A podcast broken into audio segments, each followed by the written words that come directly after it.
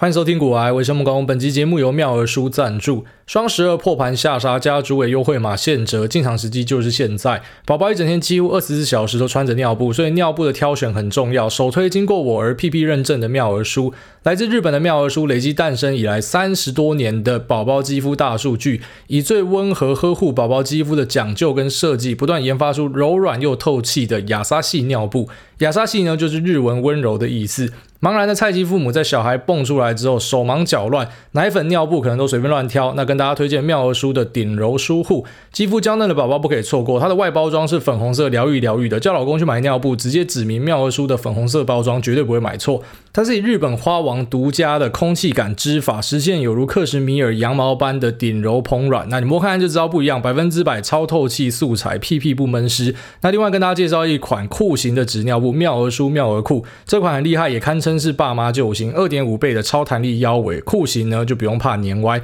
宝宝乱动什么的，新手爸妈都可以轻松的换尿布。那再加上坡形透气腰围，宝宝好动流汗也干爽无负担，合身不紧绷的设计，舒适不留勒痕。来自日本肌肤研究的妙儿书，给宝宝亚莎系的温柔呵护。十二月八号到十二月十四号，妙儿书双十二的好康优惠来了。现在你只要到 Momo 虾皮花王旗舰馆去输入主委的专属优惠码，满额现折一百，或者到 PC Home 主委专。属的网址去领一百块的折价券。那详细的资讯呢，我把它放在资讯栏这边。哦，那这边提供给所有需要的朋友们。如果说你家里也是有小宝贝的，那你千万不要错过这次的机会。好，那我在我的 Telegram 频道有发给大家 Elon Musk 在 Wall Street Journal 的一个演说，或是一个 YouTube 影片。那跟大家讲一下，就是目前在 Telegram 频道里面呢，我会推播一些我可能不会放在脸书上的东西。所以如果说你要获得第一手消息呢，在这个 Telegram 这边是比较多资讯的。然后因为脸书上的东西讲难听一点啊，有时候为了让大家更有机会讨论，所以会发一些，也不是说故意啊，但是会去发一些啊，让大家可以讨论的比较有趣的东西。那有一些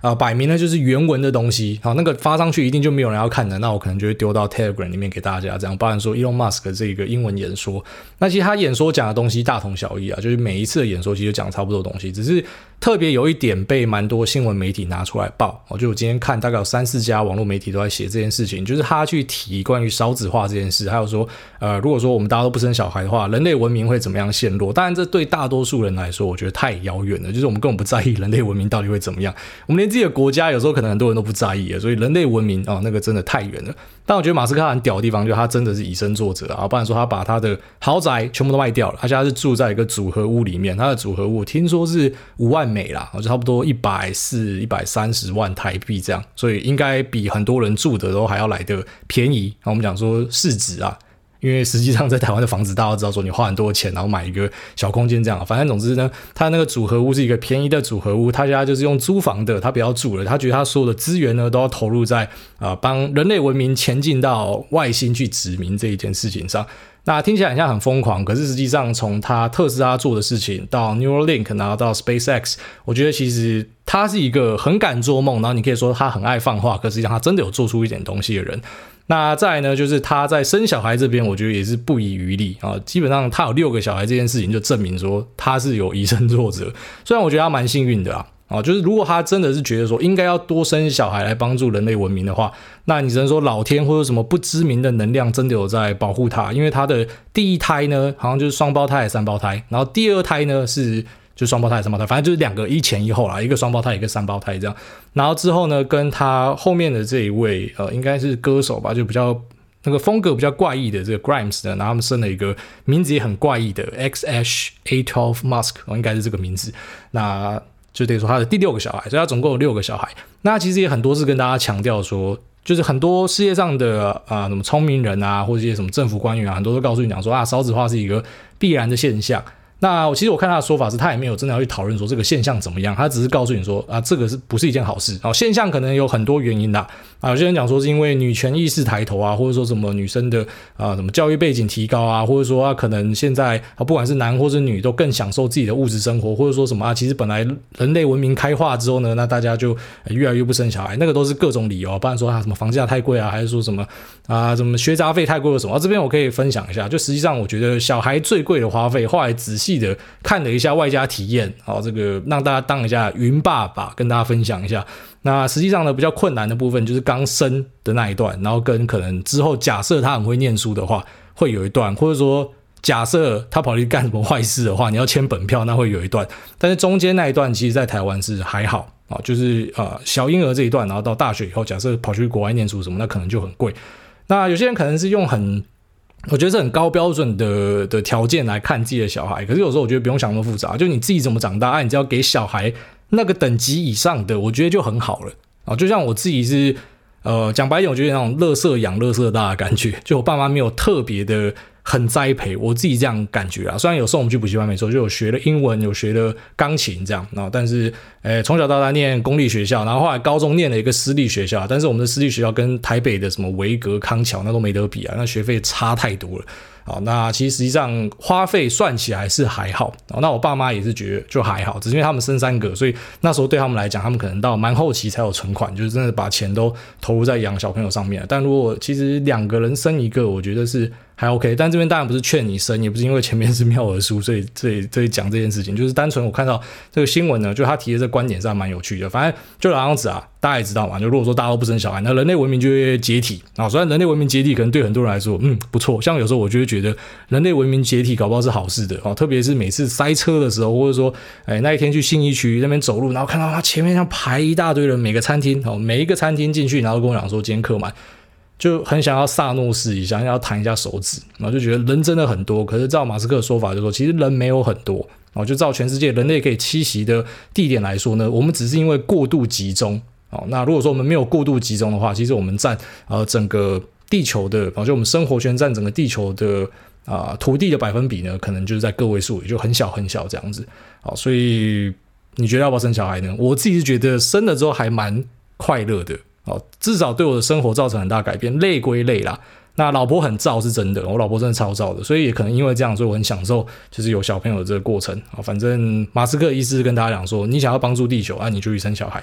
好，那刚好提到说跑去新义区逛街嘛，就是遇到每个餐厅都是满的，那就是发生在昨天呐。哦，然后也是我觉得近期最羞耻的一天。反正昨天出门的时候，然后突然觉得天气变凉了，所以就第一次换季穿长袖。哦，本来就是短袖配外套，然后现在就长袖配外套这样。那我平常穿短袖的时候，其实蛮多人都有问过一个问题，就是说你是不是没有别的衣服啊？恭喜答对了，bingo，就是真的没有别的衣服。我去买衣服的时候，就是呃，可能 H&M 啊或者 Zara，然后同样的一个呃款式，然后可能两种或者三种颜色，一般就是黑白灰啦。然后就一次扫一整套这样，所以基本上就省下了每天去挑衣服的时间。我就是从里面抽一件出来，反正每个都一模一样。那我觉得穿这样的衣服呢，也让我感到特别的有安全感哦。就是一般我在外面呈现的样态呢，就是很像流浪汉这样。那昨天在路上呃见到这个听众的时候，一样啊，反正每次人家要跟我拍照，我第一个问题就是说：你确定你知道我是谁？哦，就是你确定你没有认错人？然后大家都会说：对，因为我看到你老婆哦，对，我看到你小孩，对，我看到你家的狗，我看到球口。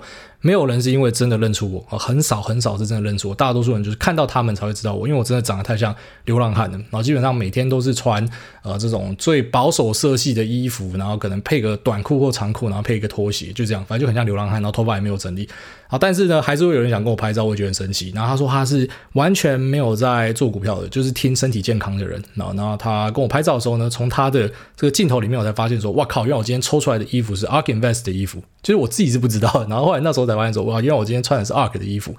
难怪我那时候要剪标，我本以为是哦拉到一个新衣服啊，然后就就剪标拿来穿，就是 ARK 的衣服这样。其实我家有很多 ARK 的东西，那时候大概买了两三万吧。然后因为那时候刚好就是呃 ARK 在他们的巅峰的时候呢，有出了一系列的周边商品。那我知道大家都很喜欢他们哦，因为很多人的绩效在二零二零年是靠他照顾这样，所以呢，很多人那时候把它称为是干妈。那于是我想说，那买这个东西来抽给大家，应该是蛮过瘾的。但是没有想到呢，啊这个。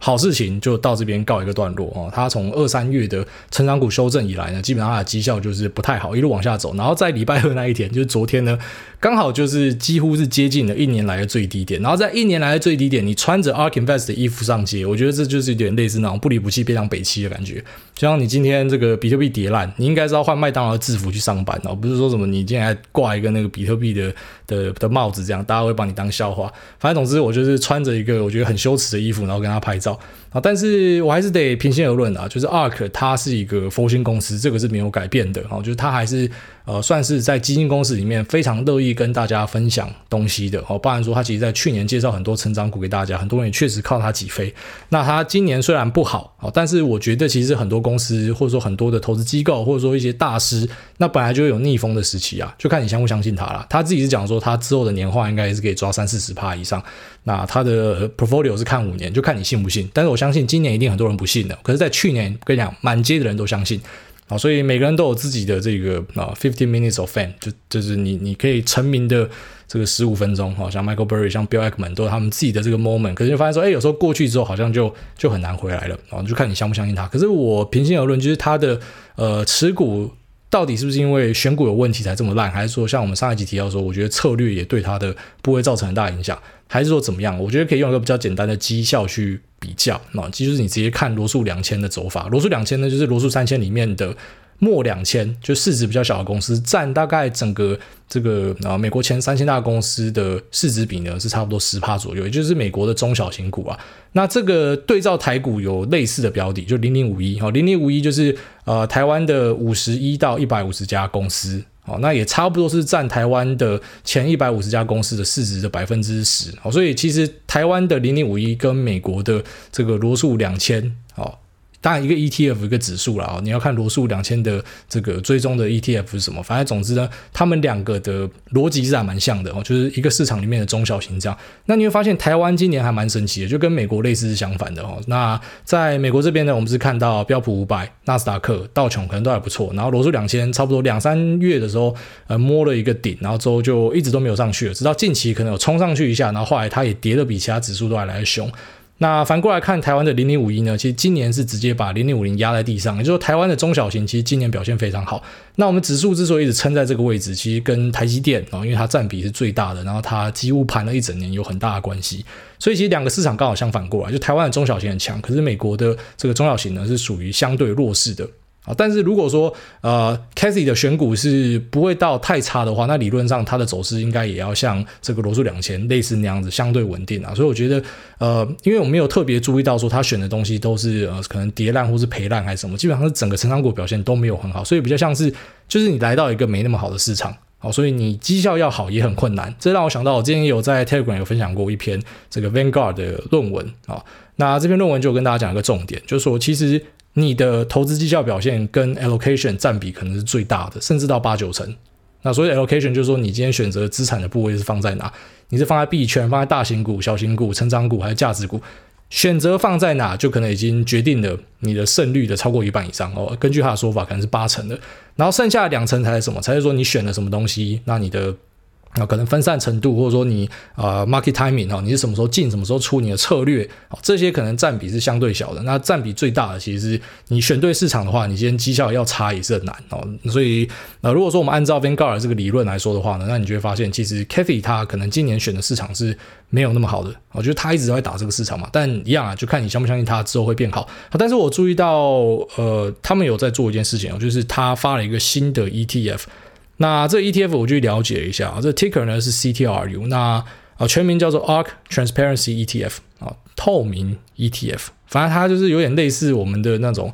啊怎么讲 ESG 类似这样的东西，反正它它选股会去排除掉一些坏坏的公司，好，所谓的坏坏就是可能枪炮弹药啊，然后呃高污染的东西啊，或者说赌博啊，好这些东西它会把它排掉，然后一样它会去呃挑选。就是我们讲的那种符合公司治理条件比较好的公司，然后把它拉进来做配置。那这 ETF 我看了之后，我觉得我不知道，我就蛮想吐槽的哦。就是它前面那个 ETF，它上一个出的 ETF，我就想吐槽，因为它用 ETF 去包别的 ETF 啊。它之前的什么 ARKK、ARKG、ARKQ 什么的，主动选股，那你做的不好，我觉得没关系，因为那就是一门策略嘛。所以等于说在市场上就是一门选择，你可以选它的东西，你也可以不要选啊。但是如果说你今天把你们的核心给换掉哦，你开始去弄这个，虽然它其实本来也有类似的 ETF，只是这个就是很纯的，我们讲的那种指数型 ETF，它追踪一个指数的，那我就觉得有点怪怪，就像我今天跑去林东方就要吃牛肉面啊，就你卖我卤肉饭、肉燥饭一样的道理，就有点有点奇怪这样，所以呃这个 ETF 呢，我看下来，好，虽然 expense ratio 零点五五是比其他的 ETF 还要便宜，哦，它旗下其他 ETF 还便宜，可是呃最大的问题呢，就是它的持股其实超分散的。它的每个持股最大权重大概就是落在一点多个百分比，好，最大是 Cloudflare 一点五八，然后再就是 Bloom Energy 好，然后什么 Tesla 也有在里面，一点三亿而已，然后 Spotify 好，然后 Teradyne 就是做自动化的这家公司，那第十名呢是 NVIDIA 一点一三。所以它前十大持股占比只有十二点七四，这是一个非常非常分散的一个 portfolio。那当然，你按照这个指数编列的公司，它一定有办法。好像我们之前跟你讲的，就是你去看那种回撤，其实是没有太大意义，因为他们要发一个 ETF，它一定会找到一个，因为你这是看后照镜嘛，所以你有办法找到一些公式套一套，然后你可以选出绩效比大盘好的东西，然后你就说，啊，我来卖这个 ETF。可是过去的绩效不代表未来的绩效，好，所以它虽然可以证明说它的选股呢，可以在过去击败大盘，可是我觉得按照这样的配置，就是你每个只配到一点多趴。它其实分得太散了啊，基本上我就很难看出说你的选股能力是好还是坏。不过当然，它其实本来做这种被动 ETF 就不是要告诉你它多会选股，只是我觉得 ARK 这家公司你应该就继续专注于你的选股，这才是你的本行哦。你可能今年逆风没关系嘛，明年看有没有办法，然后性感回头，像我们讲那个 HPQ 跟 Dell 哦，基本上这两家公司很多人都已经觉得说明年你完蛋了，因为 PC 跟 NB 很差，结果。哎，surprise motherfucker，就他们两个涨翻了。哦，那我我后来再跟大家讲说，我后来调查一些结果。反正总之，我就觉得这个 ETF 就比较可惜啊。哦，它已经丧失了，哦，就是 ARK 这家公司最为人知的主动选股啊。即便它可能今年很烂，我们先不讲它绩效的部分。反正总之就是，你本来就是做这件事情的，然后你今天有点呃。换去做别的东西，但当然它也可能就是要增加他们旗下的基金的多元性，然后就多一点选择给大家。可能真的想变成一个大型的基金公司之类的。可像我自己就会觉得，你买这种东西，你有更多更好的选择，你不需要去买 ARK 它旗下这个新的 ETF。虽然现在讲这应该多的，我相信大多数人现在对干妈应该是嗤之以鼻，哈，应该是没有人想要鸟它。好，那我们刚好跟大家提到说，惠普跟戴尔的性感回头，那这我在一两个礼拜前的 Facebook 跟 Telegram 的贴文里面有跟大家写到这件事情，就是说看他们的财报，然后看个人跟商用的 PC 跟 NB 的部分呢，其实没有像大家想象中的那样衰退。哦，就是目前外面 Street 的说法，其实很多都是认为说，在二零二一年的 Q 四。好，或者说到二零二二年的 H1、H2 呢，你都有机会看到笔电、NB、电视，然后就我们讲的消费性电子，那都会看到一个衰退的现象。那理由我们之前跟大家讲过了，因为你电视、笔电、桌机，你不是像手机每年都会换嘛，所以手机可能大家今年看保守，可是明年有一个很强的功能出来，大家又换了这样。可是呃，这个桌机啊、笔电啊，或者是电视啊，你不会每年都换。所以如果说今年大家都换了，那明年预期自然就差嘛。那除了报告这样写，其实很多业内的朋友也是有跟我们分享一样的状况。我们群组里面有些在业内工作的也是提到说，基本上这个库存量上来，那之后我们应该就会看到 overbooking 什么，就很多人都有这样子的预期。那确实在前阵子我们就看到很多供应链就如预期的下滑，我在修正这个题材。那包含说像是板卡厂就是技嘉、微星、华擎、华硕嘛，那面板可能就是友达、群创。那 DDI 呢，显示驱动晶片啊，显示驱动 IC 呢，就是联咏或是其他的二线厂。然后以及呃，我们可能有观察到品牌厂，像是宏基哦，然后这一系列的股票呢，其实你都看到他们持续的下跌，像美国的惠普、戴尔，其实都是比较软烂的一个走法这样。然后只是后来他们大概到十月底、十一月的时候，就突然全部人一起火起来了。那其实本来他们全部人一起火起来，我自己的假设是这样啊，哦，就我自己的想象是这样，因为你知道，其实很多利空出现的时候，这个利空对公司的冲击，我们举例来说，可能是十个百分比。但是市场往往会杀到三四十个百分比，为什么？因为前面涨多了嘛，它涨多一大堆人获利了结往下砍，然后外加呢，每次在市场开始下杀的时候，大家都只会看到坏消息，所以往往会超涨超跌。然后就是像是很多这种股市大师跟你提到，就是说在市场里面你很难去期待一个很平和的心情，大家不是极度乐观就是极度悲观。你看我们群主就是嘛，哦，这一两个礼拜以来，每天不是超乐观就是超悲观，反正就是在两个极端的情绪之间跳动这样。所以往往我们看到涨的时候呢，就可能会超涨；它跌的时候，可能就会超跌，那超跌之后会怎样？它可能就有些长线的资金或者一些大股东就选择要重新布局啊，外资法人什么的，然后就开始买买买，所以可能买到一个水位回去，然后就把这个股价给稳下来了。那这是我们俗称的换手嘛，就是力竭，空方已经卖到没有力气了，然后之后可能有新的人进来，然后做多，所以把这股价撑回来。可是，一般来说，我们观察会说，就是你看到它假设撑在这个位置，然后那可能今天这边打底，可是我们不知道什么时候会进攻嘛。但在这阵子，我们看到的现象就是他们全部都集体的进攻哦，除了我们看到 HPQ 跟戴尔在财报之后直接整个跳上去之外呢，那台湾的板卡厂比较强势的就是技嘉跟华擎嘛，基本上他们现在都属于我觉得涨很多啊。我现在只跟大家聊一个现象。不是跟你讲说这个是一个未来的大趋势啊。这一次是跟你分享一些心得，就跟我们可能这个两三集之前跟大家分享二零二二我想要看的东西是不一样的。像我们这个比较像是看后照镜，然后跟你聊天一下这样，然后就是观察到我自己去去问的一些东西，那我觉得蛮有趣的。所以你说未来肉剩多少，我不知道哦，一样就尽量不要把这边当爆牌台，我们就是跟大家聊一点我自己操作上的一些想法跟观点，或甚至就只是我看到一些好玩的现象这样子。那也因为说看到他们不是只是止稳，还有继续往上进攻，所以我就很好奇，我就开始去普查这样。那问下来呢，就发现哦，就是一些在国外上班的朋友，一些群主认识的朋友或什么的，然后大家的说法其实还是一致的哦。举例来说，就有朋友提到说，像是 HPQ 跟戴尔，其实他们已经跟他们合作的 IC 设计公司已经预期说，在明年会下调他们的需求，就下单量会去修改。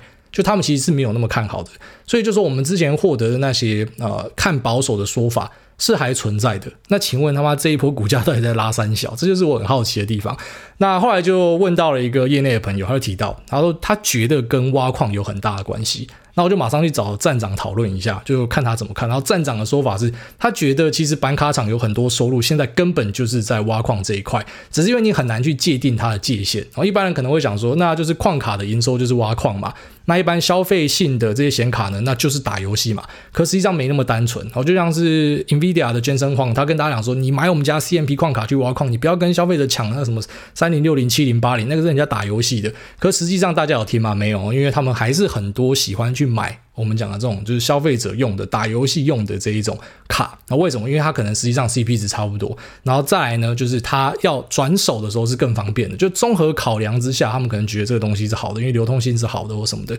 所以其实有蛮多的矿工，然后就朋友也有秀给我一些照片，他们的矿机什么，他们都是使用我们讲的那种电玩级的那种最高级的显卡，那超豪华的阵容。然后我觉得最最最扯的是这样，因为我们刚刚讲的是显卡，就是可能一个 PC 跟 NB 里面其中一个零组件嘛。哦，这个比较大的一个零组件这样，所以呢，诶，如果这个东西的需求改善或什么的，那它可能未必可以改善整个产业，就是我们提到 overbooking 的状况。可是 NB 这一块就有趣了，因为 NB 是它要组出一台给你，所以它里面用到零件是超多的。如果说 NB 的需求可以持续超强劲的话，那会不会其实本来前面的那些说法是有可能被推翻的呢？那我看到一个比较有趣的现象是，这其实也持续一段时间，但我知道近期有更加强之哦，就是越来越多人拿笔电去挖矿，理由很简单，因为他们买不到卡。哦，所以他们就会去选择去拿笔电这样，那他们的用法很神奇哦，就是把一个笔电弄成像 A 字形这样，萤幕跟键盘是面对面的，然后把它拱起来像 A 这样，然后就摆好几台，好，这就是他们的一个矿场，他们用笔电在挖矿。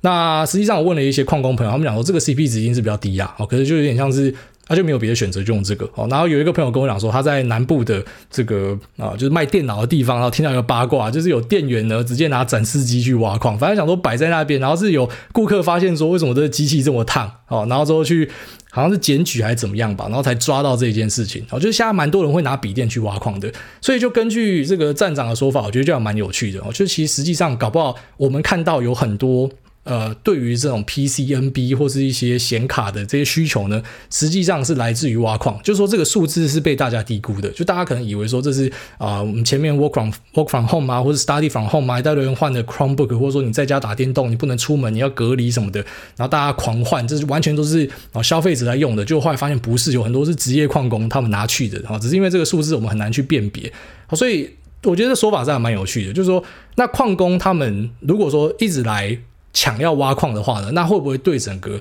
这个供应链造成很大的影响？就说本来我们预期 overbooking 会不会这样子 overbooking 就不见了？但我自己的想法是觉得应该还是会存在啊，因为他们终究可能会把这个机子卖出来之类的啊，因为他当时去选这些卡，就希望说之后要脱手也好脱手嘛，或者他升级也比较好升级这样。然后再还有另外一个东西，就是大家要去注意一下，就是这一波去抢挖矿，就我理解很大的一部分是跟这个。然后，就是以太坊他们要升级到二点零是有关系的。以太坊的一点零呢是 Proof of Work，也就是说你今天当一个矿工，你提供算力来验证的话呢，那他就会获得奖励。好，这就是挖矿可以赚钱的由来嘛。那进入到二点零之后，就会变成 Proof of Stake，也就是说你持有的以太币是多少，然后你去质押，透过质押的方式来达到一个验证的效果。哦，就是本来是透过挖矿的算力，现在变成说透过你持有多少的资本，所以我觉得蛮有趣的。就币圈本来是一个啊，就大家想象中是啊去中心化，然后有点反资本的味道，可是现在哎好像有一点往资本的方向去靠的感觉。哦，这边有空再跟大家分享，我观察到很多币圈的用词，其实就是把传统金融的东西，换句话说这样。那这个 ETH 二点零的部分呢，就是从这个 Proof of Work 然后变成 Proof of Stake，所以呢，其实有蛮多矿工有点像是他要抢这个升级的前一波，赶快去挖哦，赶快去抢挖，然后在外加，当然最重要的是因为现在价格很漂亮哦，基本上成本是离蛮远的。那就我所知是，你投资这个矿机下去大概一年多到一年半哦，就可以回本。所以其实蛮多人就抢这一波，在升级之前啊，因为升级之后你可能就是透过你持有的币多少，然后来达成这个验证的效果啊。那升级前呢，就是现在你可以透过挖矿的方式。所以会不会等到升级之后，然后这些以太的矿工呢，他们就会开始抛售他们的机器呢？那这边呃，其实。业内的朋友就有两种说法，一个说法是说会，就他们会抛售；那另外一个说法就其实不会，因为他们可以用这个去挖别的东西，然后就看你相信哪一个。但我觉得这是一个蛮有趣的故事啊，就跟大家分享一下。就其实呃，当我们那时候很多人都看坏这一件事情，然后基本上你外面看到的所有报告，那你看股价确实也真的就照报告去反映，哦，只是为什么反映到某个位置之后，突然全部都集体复活？那跟这个事件是不是有很大的关系？我觉得这是大家可以去试着去想看看的一个东西。然后再来就是，如果说。呃，其实搞不好消费性的需求是被低估了呢。就其实啊、呃，现在的状况会不会是有一大堆矿工在跟大家在抢显卡，然后再跟你抢笔电？实际上有一大堆人都还没有换，那这样会不会就反而去延缓，或者说去降低我们提到的 overbooking？的一个冲击呢，我觉得这就是要要再观察的。但是以我自己的布局角度来说，我自己会稍微选择不会把这个资金放在这，就像我们前面几集提到，我还是会选择去放。我觉得看起来相对稳健的库存没有这么多的啊。那这个在前面几集的节目都有跟大家提到，那会是我在二零二二的一个布局啊。但我知道有些人可能也会。很喜欢这个东西，好像有像我跟我朋友聊到这个时候，他们甚至有有在往后跳一步。他说：“哦，所以这一波炒起来之后，然后假设呃以太币从这个 POW 变成 POS 哦，然后可能外面的消息就会开始传嘛啊，这个矿机不可以挖矿了啊。实际上可能很少人知道说它还是可以挖别的东西，但搞不好这个消息就可以把市场往下杀。”那也因为这个消息啊、哦，所以他就有放空的机会，什么就有蛮多人就已经在开始想这样的东西。好了，那这节目就跟大家分享到这啊，就聊一下关于 PCNB。那我们确实真的前阵子看到他们修正的非常严重啊，然后只是在十月多之后大家集体复活，不止复活，那很多现在开始一路往上攻。那我觉得可能跟挖矿是有蛮大的关系啊。那更核心的原因呢，就是跟这个以太币他们要升级到以太坊二点零，可能是有蛮大的一个关联性。好了，那这节目先聊这边，我们接下来进入 Q&A 部分。第一位爆炸马斯特，他说：“梦工老大好，我想问一下，十六岁怎么样最容易交到女朋友？台股我只看你跟谢梦工确实厉害。”然后说下面不用念，我偏要念。他说：“圣诞节快要到了，在这提醒您一下，最后祝您有个开心的一天。”好，谢谢这个爆炸马斯特。所以你十六岁，然后来问我说怎么样交女朋友是吗？那我只能跟你讲我自己的经验法则啊，因为我不是什么恋爱专家，我只能跟你讲说，我那时候在十六岁的时候观察到的现象哦，基本上第一个，你头发先去烫玉米须。先染成黄色的，不要屌教官想什么，先染成黄色，然后烫成玉米须，然后再来就是摩托车一定要骑进站。我不知道你们现在最红的什么，但是我们那时候最红就是你十六岁骑进站，或者你骑 BWS，干你妈的你那个妹啊，真的是哇靠，一大堆排队，大家觉得你是他妈整个学校最帅的。然后玉米须，然后如果说你有带粗框的话，记得要把那个哦，就是有时候你鬓角他们会留很长嘛，那个鬓角要塞进去粗框里面。哦，很多女生很喜欢这样的一个造型，这样。那 BWS 跟这个进站呢，尽量去爆改哦。那个排气管如果改越大声的话，在那个年龄层哦，当时是很受欢迎的。而、啊、现在十六岁是怎么样，我不知道。但我觉得他妈十六岁不用花太多时间去交女朋友啊。我自己的想法这样，因为我觉得那个 CP 值蛮低的，就是大多数你上大学就分手了啊。我们讲一个比较实在话就是这样。下面一个沙小电台又是你不是？我今天要先跳过你拍谁啊？因为你太多次了，我们下一次再聊你好不好？因为沙小电台已经连续第三次了，那我们先下一位中原大屌哥。那这个中原大表哥，我记得也是好几次了吧，所以我应该也要先把它跳过。哦，但是这两位这次的留言，就是一个是要找我打电动，然后另外一个是要来干屌别人。哦，那你们可以去看看他的说法，然后可以看看这两位的说法。但这两位，因为我们的老乡好了，所以大家稍微互相理解一下啊。我们让别人问一下问题。那这个蓝佳佳哈，这个下面一位他说喜欢国动的绝对都是好人，好，这个我认同。他说五星吹爆，请问诸位喜欢买表或是音响吗？那身为一个要三十岁的男人，真的要喜欢享受生活，在家看电影低音开爆，楼下没有上来靠腰不关。呃，你说喜欢讲喜欢，就只说你是一个收藏家是吗？我不是收藏家，我自己有买表啦。哦。然后当然就是你有钱之后，你可能就会开始买一些比较贵一点的表，一只表可能五六十这样。可实际上，呃，并没有说什么囤很多表啦，然后就只是喜欢这样一个东西。就像我没有那么喜欢 Apple Watch，我觉得电子的东西。呃，挂在手上没有那么帅，我觉得机械的东西还蛮酷的，就是单纯自己的一个喜好，但是也没有到收藏很多东西这样。然后你说音响，音响我也不是像那种很专业，我知道，因为我身边有一个朋友是很夸张的，他听音响是可以听到，感觉到他音响最夸张，他们可以一条线就二十万嘛，就是什么。完全零失真的线还是什么的，然后音响一组可能就几百万，我还听到最夸张的，长得超奇怪的那一种音响啊，然后我那个朋友是是做买卖的，然后那一台要一千多万，我听好听到啥耶，我自己音响是一般的 BOSS 而已啊，所以有有在买表，有在听音响，可是没有。没有走到那种很专业的收藏家的那个那个位置啊。好，下面一位三居哥，他说我是来忏悔的，五星优质好节目，哎大你好，我是来忏悔的。之前在 Q&A 问你房地产态度转变，只是想了解一下房地产这一块是不是有哪一个面向或是新政策我没有注意到，不是要质疑你啊。哦，我记得你，然后说虽然看你解释有点好笑，不过你真的很有风度，不卑不亢，有一说一赞。那不过既然念到留言，想顺便问一下，癌大可以稍微说一下怎么看一只股票的压力支撑，还有你怎么运用呢？然后另外九十六年的时候我还小，想请问主委撤侨这个指标是不是表示真的要打仗了？那最后可以请主委唱一下我们这一家的主题曲吗？夕阳还是那么美丽啊，明天还是好天气，感谢祝全家平安。，OK，那这个三 G 哥他之前来质疑我那一次，其实我觉得。就也是不错啊，就趁那个机会跟大家稍微表态一下，因为其实一路上真的有很多人会喜欢讲说啊，你是不是双标或什么的啊？你是不是什么科粉啊？是不是什么菜粉啊？还是说你是不是啊？举例来说，买房前买房后啊，或者说你是不是资本变大了，然后你就反对课税啊？什么就会会有这样的一个说法嘛？那我真的要坦白跟大家讲，我其实不太在意政策面的东西，因为我就是那一种，我觉得干你今天要搞我，我觉得跟你政府对搞，我一定输啦。好，所以基本上我就是赶快找另外一条生路，我赶快窜走就好了。我与其在那边跟你抗争，我直接赶快找一条生路就好。所以其实我的观念是比较像这样子，所以我也比较不会有那一种什么既定立场之类的。虽然有些人会讲说没有立场的人就是怎么样怎么样，好，随便你说，但我真的就觉得没差。好，所以你让我有一个机会可以跟大家说明这个也好，不然其实真的蛮多人会很常就是很在意说啊，你那个到底挺谁或什么的。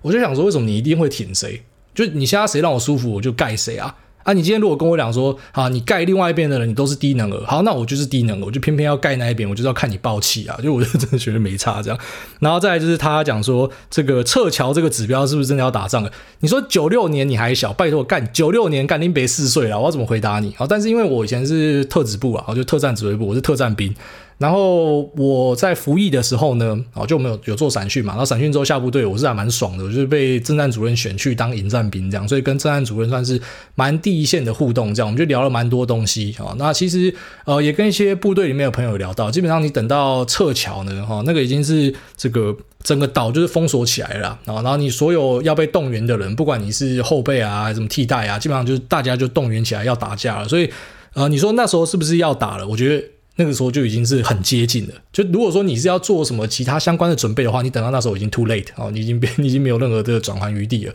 那其实一般来说，在观察就是对方有没有打哦，根据以前长官的说法呢，就是他们一定都会先用演习的方式哦，因为打战是不可能就是呃什么一瞬间，然后像你在玩《世纪帝国》，然后兵拉一拉，大家就开搞这样，没有，他是要有后勤，他是有有这个运输跟调度的，所以一般来说，他们都会借一些理由。好，因为如果他直接公开的动，现在卫星都在照嘛，他照到你在那边动，就就开始大家就要质疑你，就要封锁你，那可能就要这个经济杯葛你了嘛，所以他们觉得说啊，我要打演习，好，所以呢，我就先把兵呢可能就移到这个啊广东军区之类的，就往台湾这边靠。啊，基本上对于那些长官来讲，他们讲说这就是第一个讯号了。就如果今天开始把东西往沿海靠，哦，因为这个过程可能需要几个月的时间，那这可能就是一个前兆了，所以可能心里面就要有所准备了。哦，大概这样子。那下面为这个副理不要停，他说美国居家修缮股比台湾水电工更强壮有力。那五星帮主委吹出来，请问美国的居家修缮股，例如 Home Depot，那家得宝是不是长期看好？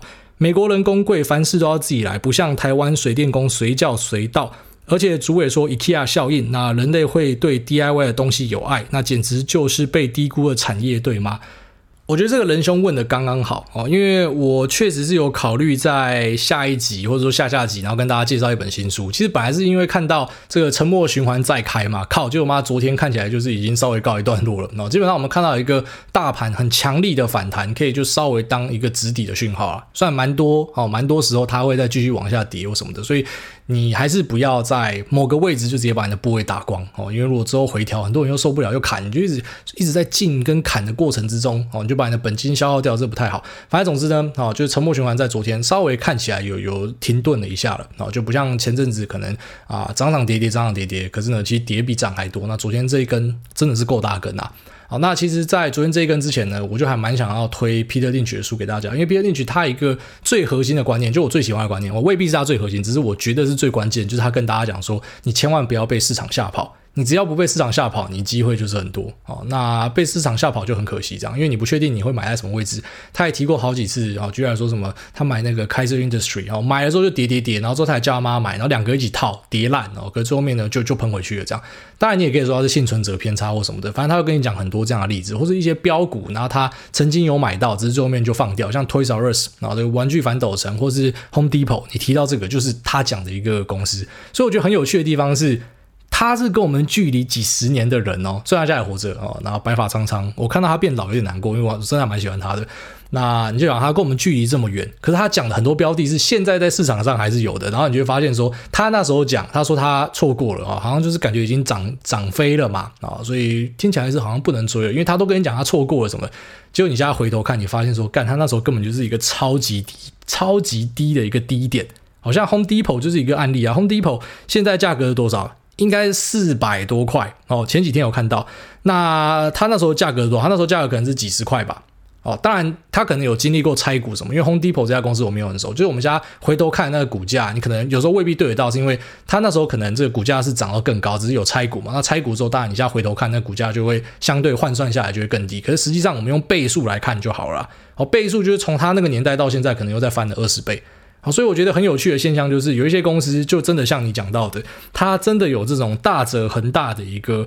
现象哦，就长期看好，然后外加这种 IKEA 效应，就你自己组可能觉得比较高兴或什么，所以它可能在业界就一直有它的地位存在。好，所以嗯，怎么讲？就你说这样的公司可不可以投资？我觉得当然，你把它放进配置没有问题啊。哦，只是还是要注意一点啊，就是任何的主动选股呢，其实很重要一件事情就是，老师你要必须的与时俱进哦，你要知道说可能它有新的挑战者或什么出现的时候，你就要稍微小心一下，因为其实主动选股就是一个不停的汰弱留强的过程。好，既然你不是去去买一个我们讲的被动 ETF，它帮你汰弱留强，你自己就要去汰。哦，举例来说，市场就是不喜欢这个东西，或是它的营收跟未来的 guidance 就已经变差了，你还要持续 hold 它，那可能就有点奇怪，因为你不是每次都可以报到像这个 Peter Lynch 讲的这个 Home Depot，就它有一些东西，他讲的可可能。啊，就是那时候他觉得很好的公司，可现在可能也未必是存在了，所以还是要跟你提醒一下。那你说它是不是被低估的产业？我觉得它是一个很好的产业啊。哦，那下面为这个行人中的隐形人，他说五星吹捧，那越听越好听，好谢谢。那下面为这个综合刘德华，他说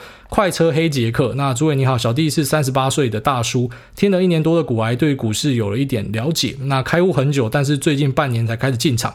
那挂号股癌相见恨晚。那目前布局台湾一百万左右买六二零八大全指股，像是台积电、联发科、瑞昱、联咏啊，就是哎，这个三大 IC 跟最大 Foundry，他都把它收起来了。然后说目前获利大概是五万块。那每股四十万买 QQQ、VO 跟 NVIDIA 还有 Tesla，目前的获利是这个十万块。然后因为有两个小孩，有买房的规划，父亲大人也因为疼孙子，所以预期卖掉租人的房子，每年给小弟两百万。挂号因为税的问题，所以分六年给。那六年资助一千两百万，看上的物件大约加装潢是三千二。那手上现金和扣除股市约有这个五百万啊，然后也有从过世的老妈那边继承一间房子。但是因为租给了熟人当做工厂，无法卖掉。挂号房租是给爸爸。目前的想法是利率低，先从房子增贷一笔五百万左右的现金出来，分批投资美股大盘和尖牙股。挂号在 PTD 看到有人说美股就买送分题 TQQQ，QQQ 加尖牙股加 Tesla 加 NVIDIA 加 TSM，越跌越买，有钱就买，觉得蛮有道理的。那等有喜欢的房屋物件出来，才有头期款和装潢费。挂号之前看到喜欢的物件没有现金出手，觉得懊悔。那之后也有老爸每年的两百万赞助和工作的现金流，每个月扣掉房租、学费等开销，剩下大概一万块。那请问诸位，因为没有开杠杆的经验，但又觉得房贷出来分批买美国大权值和大盘应该是蛮保守的做法，想问诸位意见。那谢谢，最后祝福这个诸位一家人身体健康、平安快乐。P.S. 小诸位好可爱，好谢谢。所以呢，基本上呃，OK，你的意思是说，你爸爸会给你一千两百万，只是分六年给你嘛，然后再外加你手上的现金，扣掉股市的，你有五百万，所以就是我们先假定说你总共会有一千七百万，然后还有这个老爸的两百万赞助，然后这这两百万赞助应该就是前面的吧，所以就是一千七百万就是你的购买力嘛，然后外加你说啊、你扣掉所有的有的没有的之后，那你剩下一万块的现金流。我蛮羡慕你有这样的爸爸，真好。好，我们回到重点。然后这一万块的现金流，我觉得就留下来，因为算算是蛮死的哦。只有只有办法存到一万块，我觉得就没有必要拿去做投资了。但是你手上这一千七百万，该怎么样投资呢？我我觉得以目前你的做法，就是你去买呃台湾的大盘，然后大权值哦，这就等于是因为你你的这些大权值它本身就已经是在大盘里面了，所以你等于是把大盘再加重了一些权重哦。你要去你要去记得，就是说你是。等于说你是把大盘加强版就对了，然后你你刚刚后面讲说你在 PTT 看到人家教你的那个那个也是类似的，就是尖牙股都是在 QQQ 里面嘛，Tesla 就 QQ 的，NVIDIA，然后 TSM 哦，然后基本上它本来就是包在里面的，所以你你一样就是去加重它的权重，然后只是你说它是送分题，我觉得这个我就不敢讲啊，其实我到现在都不敢说任何一个东西是送分题，真的没有这么简单，你不能因为说什么过去是大多头年，所以就是送分题，因为。我这样说好了，就是你，你跟我讲说未来科技股会很强，两年三年，我可能敢跟你讲说，嗯，会很强。可是什么五年、十年，我跟你讲真的太难讲了，因为标普五百的公司现在跟二三十年前那个那个就不一样了，就一大堆就是新的公司，就新出来的，就一大堆就倒掉了嘛。所以我们真的很难去讲说什么是送分题。你你现在里面提到这些公司，虽然我觉得都是真的很强的公司啊，可是。哦，举例来说，会不会有一天 NVIDIA 就就不见了，就式微了？哦，那个 AMD 弯道超车，哦，苏妈钻石越戴越大颗，然后就把这个老黄给弄下去。我觉得目前看几率很低啊，可是长期来看，真的没有人知道。我就像现在 Intel 大家一直看随他，我自己也是看随他。可是你说长期来看，会不会 Pad 它真的有什么样的把戏？我不知道，他目前是在碰风嘛，但搞不好真的有把戏，然后二十年后整个江山又变过，我们真的没有人可以肯定，所以你不要觉得任何一个东西是送分题，因为你觉得是送分题，就代表说你会像是买定存一样，哦，觉得一定稳赢的就 all in，可是真的在市场里面，我觉得没有东西是稳赢的，然后就算这个标的你是看对，它长期真的是成长，也越来越赚钱，可是你买在，举例来说，像那时候九月买纳斯达克巨鲸事件，然后你买在一个相对的高点，你你等解套，你就要等一阵子嘛。啊，如果说你后来就遇到一个崩盘，你等解套可能要等好几年嘛，所以你本来是想要投入之后，然后你可以靠靠这笔钱来付，就是你下一个你要房子的投款，就你发现到时候你套牢，你没有办法买，那你不知道什么时候解套，就各种事情都是有可能发生的。所以第一个建议就是，你马上要用到的钱，你不要丢进去市场哦，我觉得这是超基本的。然后第二个建议就是，你要放下送分题这个观念，没有东西是送分题哦，就只有可能胜率相对高跟相对低，而且你也只能用现在讲。就十年后的事情，真的没有人讲得准啊！好，然后如果说你是要做一辈子的投资的，我真的觉得就是你没有时间看盘的，你做被动投资最最最保守的，因为它至少要自动帮你汰弱留强嘛。那如果说你没有来盯盘，你自己又不会太弱留强，你如果就很衰小，你买到一个垃圾公司，那你不就你不就掰了？所以垃圾公司不是说你当下看哦，当下看都是好公司哦，可能就十年后就发现哦换了经营者或什么，然后就就下去了。好，那你的退休金全部压在上面，那你不就很衰小？好所以这个要这要很注意啊。然后呃，这个配置上呢，听起来就是全部都是压科技啊，台湾跟美国都全部压科技。所以呃，当你今天遇到科技股回调的时候，你可能也会比较痛一点。但如果说你扛得住的话，我觉得也是没有什么太大的问题啊。所以你说可不可以这样买？我觉得可以啊，只是这是属于。呃，心脏大概中间偏大一点点的配置，因为毕竟它还是以这种啊、大盘 ETF，然后搭配一点加强的权重哦，它的波动应该会比小型股的好很多，就是你的 drawdown 不会这么大。可是呃，因为它很集中在科技产业，所以当你今天遇到逆风的时候，也是可能会有有蛮大的修正。你只要扛得住的话，我我确实是觉得短期上你去投入这样的东西，并不会让我觉得是一个不好的决定哦，都是可以做的。哦，只是你要有心理准备，就是我们没有人有自信，然后可能未来三年都不会有任何的什么熊市或是空头，这个没有人可以跟你确定啊。好，大概这样子。那下面一位马 MD 他说 PTT，那主委不是不看 PTT 了吗？不要理酸民啦，这篇要是被念到，感觉很浪费哦，还是念到了，但没关系。那对我是已经没有什么在看 PTT，主要是以那个八卦版为主啊，因为我之前看八卦版，然后那时候就是聊到狗狗的东西，然后我觉得有一些留言我看的，我就觉得蛮难过的啦，所以有点像是好啦，我以后就不要看了这样。然后 PT 那个是有人贴给我，就说啊，有人在讨论到你节目讲的东西，可是我觉得其实你知道那留言就很多是蛮不公平的嘛。啊，你不然你来跟我讲你要怎么做？你知道我们去批评别人都很简单，那不然你来教我你要怎么？如果你是我，你要怎么跟那个阿里巴巴套满手的人？你要怎么跟他讲？对，你跟我讲说你要怎么跟他讲？那其实如果你愿意跟我讲说你想要怎么讲，那我看到呃，如果我觉得不错，我也会分享给他。哦，所以我想法其实是比较单纯，就是。我们是一起来帮大家解决问题嘛？啊，我就讲我的意见啊，你有意见就讲啊，你每个都要讲说古癌怎么样怎么样这样，就是你就在做人身攻击嘛。所以确实看着我自己也觉得心情不好，所以我之后也会减少去看一些论坛。我觉得呃，各个这种所谓讲的哦，广义上的网络红人，虽然我很讨厌讲自己是红人或者什么 KOL，我真的觉得这这些字我自己听起来蛮恶烂的，什么网红什么我都不喜欢讲。可是呢，就是有一点知名度的人嘛，然后你在网络上看东西，基本上。除了金城武以外，因为大家都觉得自己是金城武了，所以没有人骂金城武。可是除了金城武以外，就是每个都会被骂，等于说你每次去看，你就是职业伤害了。所以我自己也会开始去避免。然后像因为这个卓大头，他说菜鸡中的股神，那艾大你好，小弟第一次听了你的节目就上瘾，那好像嗑药一样，久久无法自拔。感谢艾大给大家的观念，那无论是投资或者工作上都可以套用。挂号小弟前几年刚创业做医材相关，那受用无穷，原来处处都是人性，感恩艾大，赞叹艾大，谢谢这个卓大头，那也祝你这个。呃，你的生意是很顺利的。下面为这个沙发区，他说再祝我女朋友生日快乐。那古爱大你好，第一次五星好评，吹吹好兴奋，好紧张。第四次留言啦，不过我要证明我是持久型男友。那想要请主委帮我的女友挂号，人家只有八岁啦。你女友八岁。